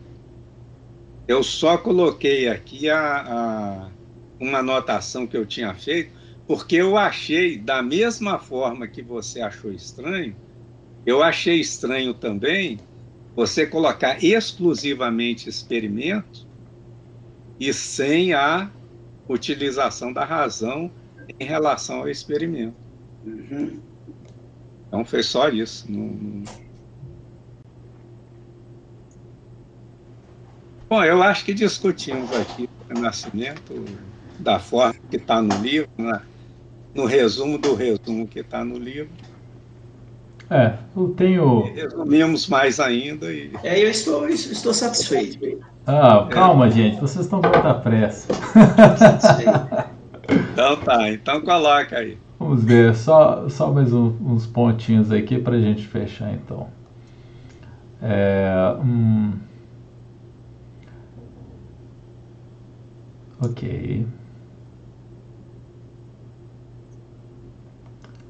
Civilização técnica, né? Ele fala que o fim é os homens aprenderem a dominar a natureza sem ameaçar a morte, né? Com essa revolução técnica que traz um perigoso afastamento da natureza. Aí ele fala do, da teoria geocêntrica que a gente já discutiu, Galileu Galilei e o heliocentrismo, as forças, Newton. Martinho Lutero, eu quero, quero falar um pouco mais sobre o Martin, Martin Luther, é, o reformador da igreja. Ele rompe porque ele não queria pagar as indulgências. Né? Em síntese, pelo menos no resumo do resumo, que é o, o livro Mundo de Sofia, ele fala que o homem não precisa fazer desvio pela igreja ou sacerdotes para obter o perdão de Deus perdão não dependia de quantia paga à igreja. Tráfico de indulgências também era proibido. É, Lutero queria voltar ao cristianismo ori original, como no Novo Testamento, fontes do cristianismo, tal como humanistas do cristianismo queriam volta às fontes da, da arte e cultura. Ah, os, humanistas do Renascimento queriam a volta da, das artes e da cultura. É, ele, ele deixa bem claro que o Lutero não é um humanista como Da Vinci e esse outro italiano que você citou, que eu perdi o nome aqui agora. É, Fitini? Não sei se é isso mesmo. Fitino. Fitino. É. E, e ele traz um, um, um, conceito que eu, que eu acho assim, que isso repercute no, nos dias atuais. É, estou falando do, dos protestantes que ah, hoje em dia são conhecidos como os evangélicos, né, de modo geral. É, cada um poderia ler a Bíblia e ser o seu próprio pastor. Os sacerdotes não tinham posição privilegiada em relação a Deus. E aí eu, eu, eu trago assim quando você. Eu, eu acho que com a Idade Média, com toda essa história né, que, que a gente está acompanhando aqui no, no livro, que é a história da humanidade, é, a igreja, mesmo reagindo né, de forma brutal com a caça às bruxas né, e perseguição e etc., eu acho que com o passar dos anos né? A gente ainda vai chegar na Revolução Francesa, né? na independência norte-americana e todos esses movimentos importantes que aconteceram há não muito tempo atrás. É... Eu, eu acho que a igreja começa a saber um pouco o lugar dela, sabe? Eu acho que a igreja católica, eu acho assim, se ela tem a oportunidade de influenciar no, no governo, ela tenta. Eu acho que eles sempre tentam, né? Que dá um equilíbrio também para o ser humano também, porque eu penso que uma sociedade totalmente é, em busca de ultrapassar limites pode acabar ela certamente seria uma sociedade sem limites, né? Então eu acho, eu acho que a, a religião realmente funciona como uma forma de estabelecer limites, né? Mas eu acho não de estabelecer limites, né? Mas é uma forma de limite, é uma forma de limite, né? Uma forma de, de limitar, né? A gente, eu lembro de, de eu, eu estudei na PUC Minas, então eu tive ensino religioso na universidade, né? E eles traziam alguns artigos é, relacionados a a você criar uma espécie de um clone seu para você pegar os órgãos dele se você virar precisar quando você tiver algum problema, entende? qual seria a ética disso, né? Então, eu acho assim, acho bacana, eu acho que com toda essa história, eu tenho a leve impressão de que a Igreja Católica, ao mesmo tempo, eu acho ela mais coordenada, porque tem um Papa, tem um Papa que, que tem, um, tem um ordenamento, as coisas saem de um lugar, de, de, um, de um conselho, do Papa e, e, e se difundem nas ramificações que são as igrejas, as paróquias, etc. Eu, eu acho mais organizado o sistema deles, entende? É uma coisa mais concisa. O que eu acho perigoso são os evangélicos. Eu acho, eu acho essa liberdade que o, o, o Martin Luther, né? o Martin Lutero trouxe para os protestantes de que cada um pode ser o seu pastor, uma coisa é, que a gente vê aqui no Brasil crescendo de uma forma assustadora. E, e o que eu acho mais perigoso no, nos evangélicos, né, e é uma coisa que me assusta, porque nós vimos, né, e a história já ensinou para o homem que a, só Deus não é suficiente para o homem. O homem ficou mil anos adorando somente Deus e isso não foi suficiente para ele. E ele se libertou disso com o renascimento. E, e você vê movimentos de, de evangélicos, né, principalmente eu vejo isso nos evangélicos, eu não vejo isso nos católicos, né? Eu posso estar generalizando, mas eu acho que tem católicos mais radicais sim, que têm interesse. Mas eu, eu vejo que os evangélicos, de modo geral, eu acho eles perigosos nesse sentido de, de, de que ele, eles têm um projeto de poder. Isso eu acho perigoso neles. Eles, têm, eles querem dominar é, e, e, ditar as regras como numa Idade Média. Isso eu acho complicado. Isso é uma coisa que, que não me agrada no, nos evangélicos. Por quê? Porque eles, eles são muito fragmentados. Ele, eles se identificam como evangélicos, como, como se eles fossem pessoas de bem, só porque acreditam em Deus, mas eles não compartilham das mesmas ideias. Isso eu acho extremamente é, delicado e perigoso também. Porque você pode ter um pastor que é um nazista disfarçado de, de, de pastor, né? Que, que fala da Bíblia A, B, C, a, a doninha escuta ele, mas aí o cara tá pregando ideias nazistas e as pessoas seguem isso como se fosse uma coisa divina e na verdade é um absurdo que está fazendo ou uma coisa medieval que está sendo feita. Então era só essa ponderação que eu gostaria de fazer e acho que é, a filosofia é importante sim e, e não é e ela fala muito de um lado e fala muito do outro e, e não chega a conclusão nenhuma, mas é importante porque quem quem acredita que sabe resposta para tudo, na verdade não sabe a resposta de nada. Então é isso é, eu me dou satisfeito por aqui. é. só vou falar do Lutero aqui. É, quer dizer, Lutero, você não pode pegar o, o Lutero e fazer uma análise assim, só de um lado, né? Quer dizer, essa questão que ele trouxe do individualismo era da época, né? O que ele, o que ele traz é interessante, quer dizer, para você, para você chegar a Deus, você não precisa de intermediários. Então, não significa que para você ter conhecimento daquilo que Deus disse, já que ele trouxe para ti a Bíblia em alemão. Ela já está traduzida para o alemão. Ninguém precisa te ensinar como interpretar aquilo. Você, por você mesmo, pode interpretar. Acho e, bacana. Sim, eu concordo. Para a época foi revolucionário. É a mesma Mas coisa é. que você ter o seu canal de, de podcast e discutir o que você quiser.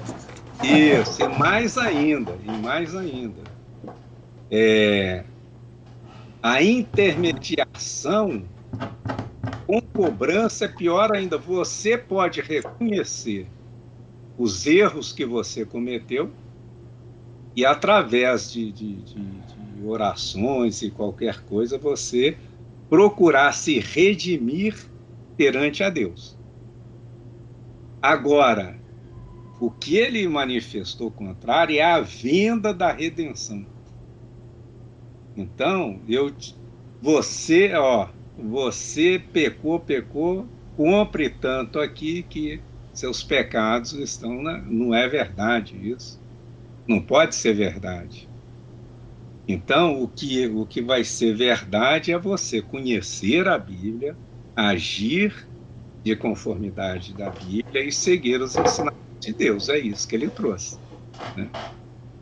Então, nesse aspecto, ele, ele foi revolucionário. No aspecto de considerar aquele Deus, por exemplo, tem até um, um em um massacre de um povo chamado os cátaros, albigenses, albigenses, que esse pessoal falava o seguinte: aquele Deus do Antigo Testamento não é o nosso Deus. O nosso Deus é o do Novo Testamento. Então isso foi considerado heresia.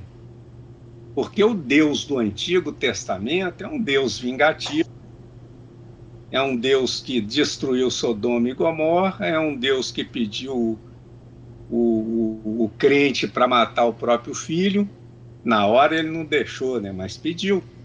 Quer dizer, isso é, é pedir um negócio absurdo, né? Então, ele, nesse momento em que ele fala que você deve seguir exclusivamente o Evangelho e que o homem é um desgraçado por natureza depois do pecado original, que ele está perdido e que Deus vai salvar alguns, aí ele fez um retrocesso histórico muito grande, né? Ele fez um retrocesso, talvez quase, não, não chega a isso, mas talvez quase que pré-Jesus, né? Porque tinha assim, lá, lá, somente alguns serão escolhidos. Jesus falou: ó, todo mundo pode ser salvo, não só judeus, não só, todo mundo pode ser salvo. Então ele queria isso, quer dizer, a igreja sofreu influência de, de Platão, né? O, o Agostinho ele trouxe, né? Ele cristianizou Platão, Tomás de Aquino cristianizou Aristóteles então, ela tinha alguma coisa da, da filosofia grega dentro do seu ritual, dentro da sua, sua questão ritualística aí, né, de, de, de ensinamento das espítulas, esse negócio todo. Mas ele não queria isso, ele queria exclusivamente os evangelhos. Então, nesse aspecto aí dele colocar uma barreira imensa entre homem e Deus, ele deu um passo atrás. Mas na questão da, da de cada um não precisar de intermediário para se comunicar com Deus ou para pedir perdão, qualquer coisa, aí ele deu um passo à frente. Né? Então é, ele é contraditório nisso. Sim, não, eu acho assim, com, com, no, no contexto com os abusos que deveriam ser perpetrados ali, né? Os caras vendendo redenção, né? Fazendo aquela aquela coisa absurda e ele mostrar não, não tem nada disso, não precisa disso, né? Não precisa desse luxo todo, a coisa mais é. simples. Eu acho que sim, foi revolucionário, né? Mas ele também Agora... era um, um, um profundo antissemita também, né? Ele escreve um livro que chama sobre os judeus e, e suas mentiras, né? Exato. É. Agora, relativamente a, aos evangélicos, há, há, uma diversidade tão grande, porque você não vê esse tipo de, de coisa que você colocou, é, interesse de ir pelo poder e tal, em diversas igrejas. Né? Os luteranos não, não se preocupam com isso, os calvinistas não se preocupam com isso. As igrejas evangélicas tradicionais, por exemplo, é, eu vou citar aqui essa Assembleia de Deus, você tem a Congregação Cristã do Brasil e, e outras aí, inúmeras outras que tem aí que não tem. Agora, essa igreja fundamentalista, essa igreja que, fundamentalista e que cura, né? E o cara vai lá todo rebentado, em folha tal, que o sujeito estava devendo no banco, ele pegou um paninho na igreja, foi lá, pendurou no banco, a dívida desapareceu. Essa, essa igreja aí, sim, essa igreja tem esse tipo de problema, mas não pode atribuir isso a todos os, os evangélicos. Né? Esses evangélicos fundamentalistas, sim, têm, têm alguma... Não, não, eu, eu, eu concordo. Pastor, eu concordo pastor, que. Só, só uma colocação o pastor é, é um intermediário entre o povo e, e, e Jesus e cura tudo, mas quando ele fica doente, ele vai pro, lá para Sírio Libanês. É. Albert um... Einstein. Albert Einstein, e é outra coisa. Verdade. É, eu acho o seguinte, toda generalização é sempre problemática e, e nunca dá certo. Né? Então, se meu comentário foi generalista, é, eu re, retiro isso, né? Mas assim que de modo geral, nas experiências que eu tenho de minha vida, então, né? Eu, o meu método, meu método científico é o meu pessoal. É, olha, eu já sentei do lado de rabino, o cara nunca me falou para ir para o judaísmo. Sentei do lado de, de, padre, também nunca me falou nada. Do lado de arcebispo, também nunca me falou nada. Mas eu sendo do lado do evangélico, o cara sempre prega para mim, cara. Não tem jeito, os caras não se aguentam, cara. Ah, vai para a igreja, vai sei lá o quê. Então, é, eu acho, eu, nesse ponto, eu acho que eles é, têm essa, que, essa coisa de, de converter as pessoas, como se só eles estivessem certos eles precisam converter as pessoas, precisam converter todo mundo, sabe? A, aquela crença deles. E o que eu acho perigoso é, é, é que é fragmentado. É fragmentado, eu acho assim, muito bem colocado do jeito que você colocou. Tem igrejas que são sérias dentro desses grupos aí, que são pessoas é, que não têm projeto de poder. Mas a grande maioria, essas pequenininhas, que é onde as que estão se espalhando pelo Brasil, essas eu acho que são perigosas, que são esse povo que apoia esse governo de modo geral, né, o que eu penso. E eu acho eles assustadores, porque eles têm projeto de poder, eles têm interesse em colocar a visão deles acima de, de todo mundo e de impor a visão deles no ensino fundamental, no ensino médio, e como se isso fosse resolver os problemas do mundo, né? Como se o que tivesse faltando no mundo é Deus e não estudo, informação é, e coisas que já se provaram que, a meu ver, são mais interessantes para a humanidade do que só isso. Eu acho que isso ajuda alguma coisa, mas eu não acho que é suficiente para para os problemas e anseios do homem moderno, principalmente. Ok. Só essa observação. Ok. É, eu, eu, não, eu, eu, vou me abster de comentar, porque as informações que o, que o nosso autor passa para nós do, do, do Lutero são pouquíssimas, né, para eu, eu, tentar trazer uma evolução de lá até aqui, sabe? Então eu eu prefiro não me comentar a respeito em razão disso. Agora, agora, uma coisa ficou certa aqui na, na colocação do autor. O Lutero criou, sim, de fato, ele criou, ele criou um rompimento. Ele cria a igreja dele. Ele estabelece metodologia de, de, de estudo bíblicos, né? Que não deixa de ser, não deixa de ser um trabalho de amedalhar rebanho, sabe? E ele consegue realmente. Então, foi revolucionário nesse sentido. Se ele queria que as pessoas desgrudassem da igreja, ele conseguiu.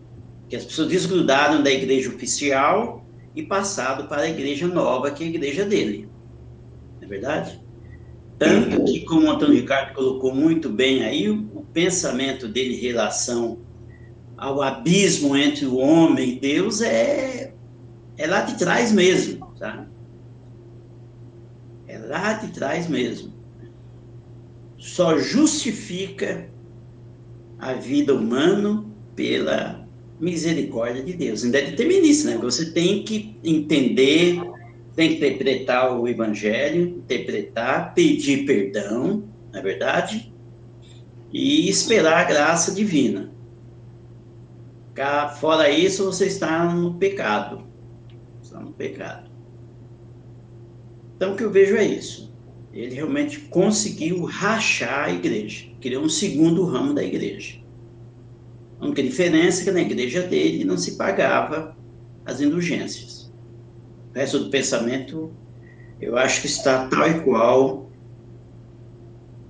a igreja que prevalecia até então. Isso, assim, bem a grosso modo, né? Eu não tenho nenhum estudo mais profundo da obra dele, uhum. né? Então, não sei até onde vai o... esse pensamento aqui. É, ele fala que o homem não alcança o perdão de Deus e a remissão de seus pecados pelos rituais eclesiásticos, né? É, a salvação é dada de graça apenas pela fé. É. Exato. Ele aprendeu grego com 35 anos e lançou-se a amorosa tarefa de traduzir a Bíblia para o alemão. Mas não era um humanista como Fitino ou Da Vinci. Próxima grande época, que é o próximo capítulo que vamos discutir, o capítulo 11 será o Barroco. E a Hilde encontra uma moeda no chão e pega o ônibus e vai para casa. Aliás, a Hilde não, a Sofia. Não, a Sofia. tá vendo? Você tá acatou já minha propositura, viu, Antônio Ricardo? Ele já acatou minha propositura, viu? Aqui, é... eu, eu tô achando que o Major tá escrevendo o que eu tô falando. Não me responsabilizo. é verdade. Ok? Ok. Ok. Então. Okay. É, bom, então só comentando, então é, na próxima quinta-feira discutiríamos Hiroshima, meu amor, do, do diretor. Se vocês souberem de cor, podem falar, porque eu. Francês. Francês, né? Alain Resner. Alain okay. Resner. E daqui a 15 dias continuamos o livro Mundo de Sofia, o Barroco. Este é o fim do episódio 11, O Renascimento. Obrigado por ficar conosco até aqui e até mais, até quinta-feira. Então, boa noite, Antônio Ricardo, boa noite, Josué. Boa noite, Frederico, boa noite, Josué, boa noite, ouvintes. Boa noite, ouvintes. Boa noite, Antônio Ricardo. Boa noite, Frederico. Boa noite, ouvintes.